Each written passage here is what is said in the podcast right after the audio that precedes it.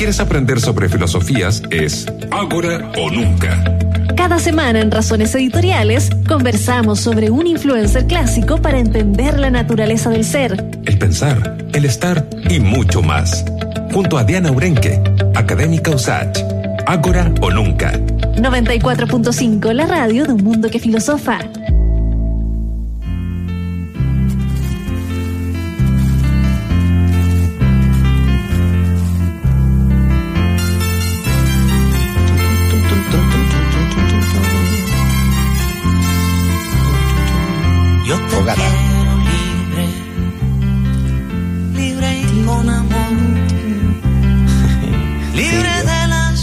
Algún día le darán el Nobel a Silvio, ¿no? Como se lo dieron a, a ¿no?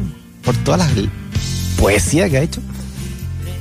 Bueno, tú sabes, ¿no? Estamos con Diana Urenque, pero hablando de filosofía, con la vicedecana de investigación y posgrado de la Facultad de Humanidades de la USACH, pero también a través de las canciones. Una canción y una filosofía también que encierra esa canción. ¿Cómo está Diana? Ese concepto también. Hola Freddy, ¿cómo estás? Un gusto saludarte. Bien, filosofía cantada. Sí, o sea, por lo menos, o sea, filosofía es de cosas que nos, que nos tocan, ¿no? Y a quién, quién no conoce esta canción, Yo te quiero libre de Silvio Rodríguez, ¿no? O sea, como decías tú, probablemente en algún momento postulará algún premio de estos grandes, ¿no? Se merece el Nobel, pero hace rato Silvio, ¿no? En esta, en esta gran idea de, de no solamente dárselo a los poetas, sino que a quienes hacen poesía cantada, que son los trovadores. Absolutamente. Claro. Sí, mira, y esta canción además tiene algo bien particular porque nos, ayuda un poquito a entrar a este concepto que vamos a conversar hoy día, que es el de la justicia. Eh, o sea, perdón, de la, libertad. Mira, me confundí. La semana pasada era la justicia, ahora, ahora la libertad. Pero es que, ¿sabes que me, me, confundo porque estaba pensando que justamente este concepto ahora, después de lo que pasó el domingo, eh, se relaciona también como con la justicia de alguna forma. Pero, eh, pero bueno, el, el tema nuestro ahora es la libertad. Y, esta canción, como te decía, tiene algo bien bonito y es que muestra, cuando va eh, Silvio contándonos su... bien romántica, pero en el fondo muestra dos lados de la, de la, de la libertad que son bien trabajados en filosofía. O sea, por un lado está esto de que la libertad tiene que ver con, con que no hayan restricciones. O sea, en, filosofía se distingue entre la libertad negativa y la libertad positiva. O sea, libertad negativa, esto no es como una valoración, sino que tiene que ver con ausencias o presencias de restricciones. Entonces, por ejemplo, uno dice el concepto de libertad negativo cuando dice alguien es libre de ataduras, de obstáculos, de restricciones por parte de algún tercero, ¿ya?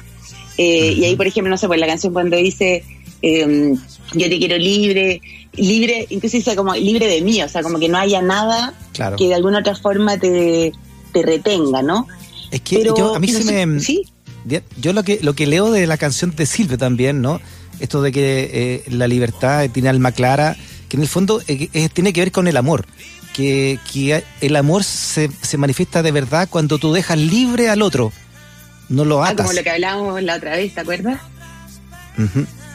Claro. Claro, sí, pero pero mira, el, efectivamente, pero ahí también va el otro lado de la, como la otra interpretación también que, que está en la canción y que refiere a esto del concepto positivo de la libertad, que tiene que ver con no solamente con este de estar libre de ataduras, que por ejemplo, no sé, pues lo, lo podemos representar en un mural maravilloso de Siqueiros, donde, que de hecho se llama, em, se llama Nueva Democracia. Y es muy bonito porque sale una mujer con pecho desnudo, muy similar a este famoso cuadro de Delacroix, con la mujer con el pecho descubierto y la bandera.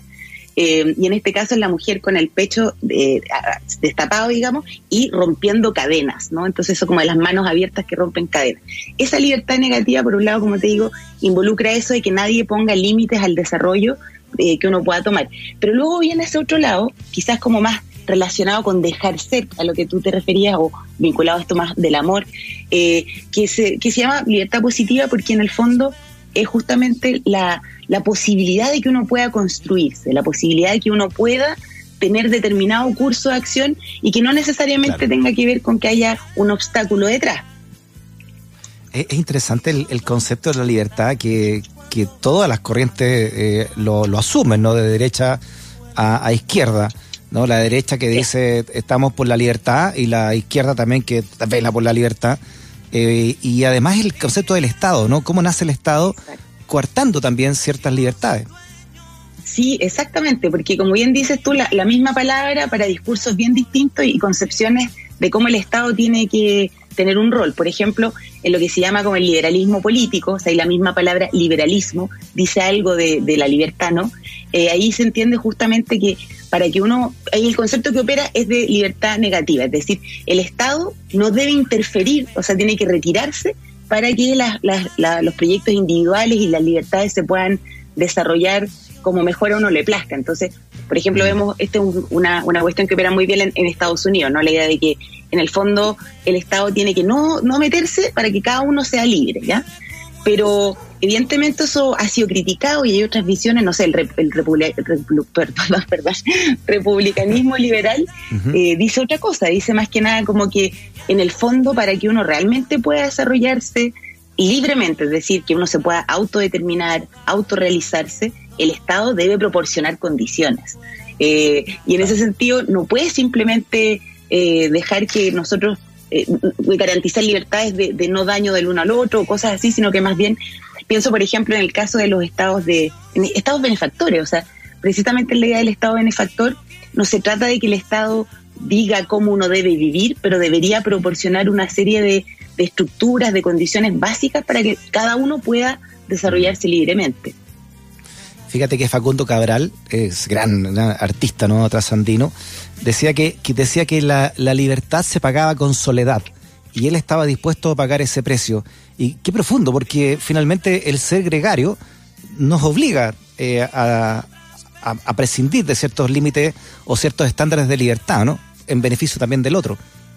Exacto, sí, desde luego. O sea, el, es cierto esto que la, la, soledad permite una especie como de reino de uno mismo, o sea, ser no tener que tener deberes con otros y en el fondo eh, desarrollarse como justamente tú dices, sin tener que considerar quizás a los otros.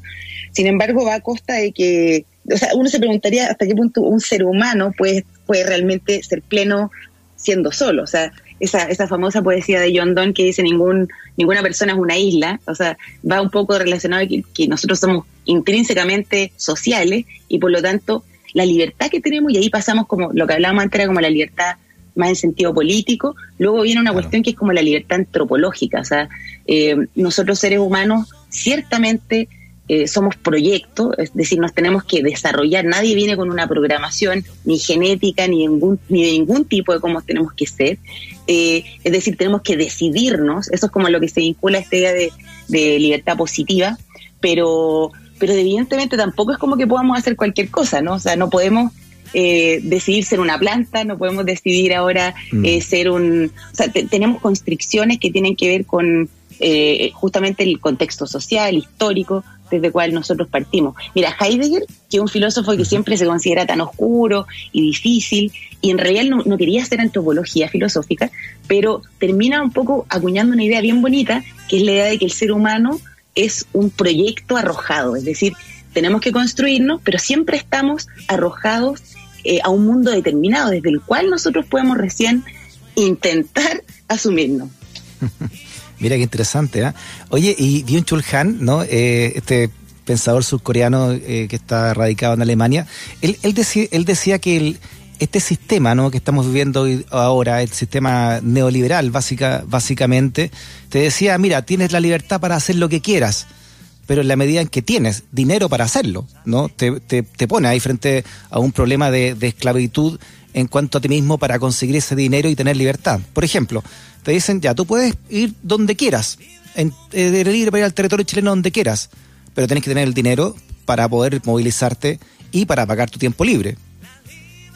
Claro, o sea, y en ese sentido vemos que la idea es como, o sea, es una especie como de formalidad esa libertad, ¿no? Es como tú puedes hacer lo que quieras, pero en el fondo el Estado, en el caso eh, de, sociedades que son altamente, o sea, digamos, bueno, como la nuestra, ¿no? Neoliberal, eh, donde precisamente por eso también cambiamos o queremos cambiar una constitución donde no se trate solamente de estos de estas libertades eh, digamos individuales que sean negativas es decir tener derecho por ejemplo libertad de expresión libertad de, de religión de culto o estas cosas que son como las famosas libertades, garantías constitucionales también norteamericanas, son siempre negativas en el sentido de que te dicen nadie debería prohibirte el culto, nadie debería prohibir pensar distinto, o nadie, de, la, idea de libertad de desplazamiento, por ejemplo.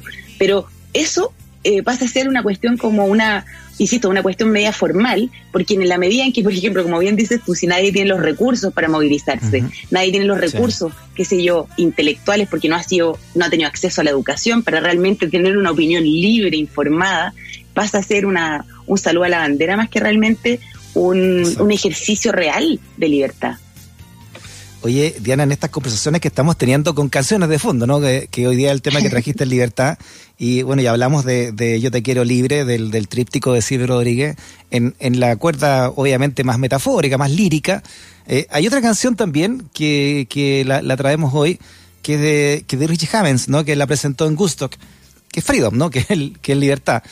Eh, no sé si podemos escucharla de fondo un rato, ¿no? Sí. Claro. Y este tiene una, tiene una, una, historia muy interesante esta canción, de Diana, porque con esta se abre el gusto, ¿no? Pero es una improvisación que hace Richie Havens cuando le piden una segunda canción y él no tiene más canciones que, que tocar y se pone a improvisar. E improvisa esta letra que habla básicamente de la libertad, libertad, libertad, ¿no? Y a veces me siento como un niño sin madre, dice, pero que tiene que ver también con la, con la esclavitud.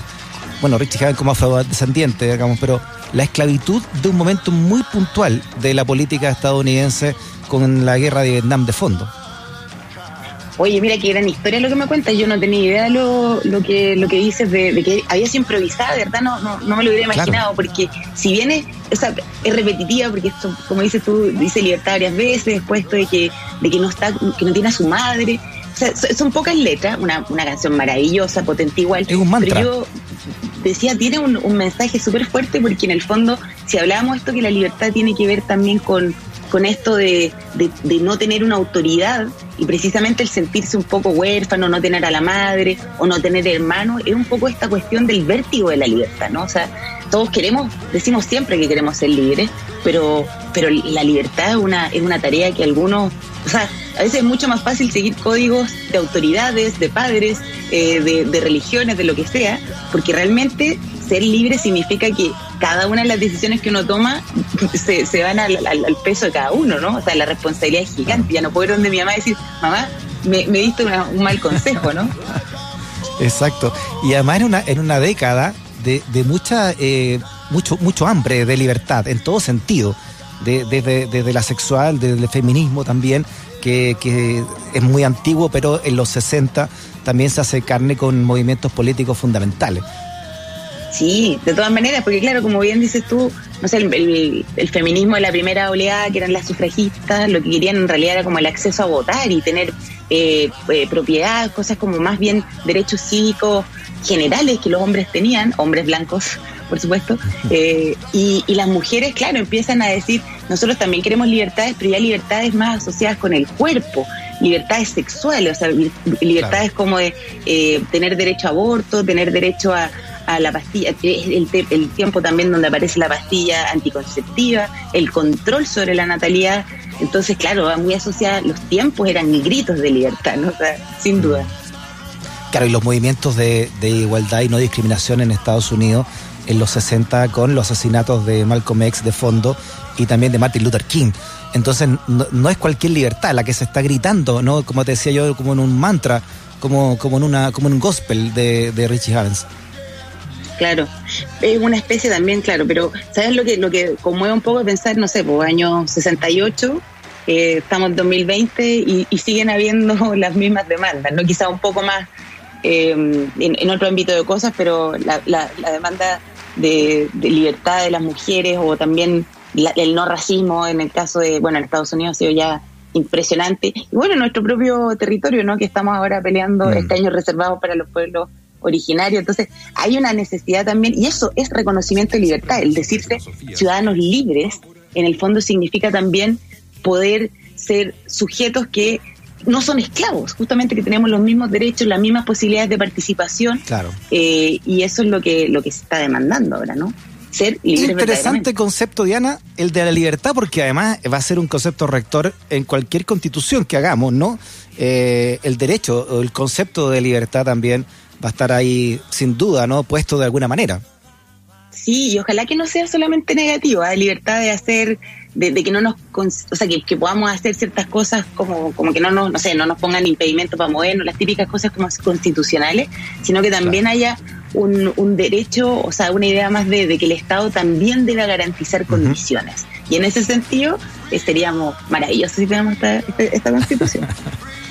Muy bien, de Diana Aurenque, vicedecana de Investigación y Posgrado de la Facultad de Humanidades de la USACH, también filósofa especialista en bioética y a cargo de Agora o Nunca, esta vez con el concepto importante, ¿no? De la libertad. Diana, abrazo grandote. Para ti también, nos vemos en un par de semanitas, cuídate. Igual, chao. Muy bien, oye, vámonos con, vámonos con Freedom, ¿no? Vámonos con Richie Havens. Gracias por la sintonía nombre de todo el equipo y nos encontramos mañana si Lennon quiere. Chao.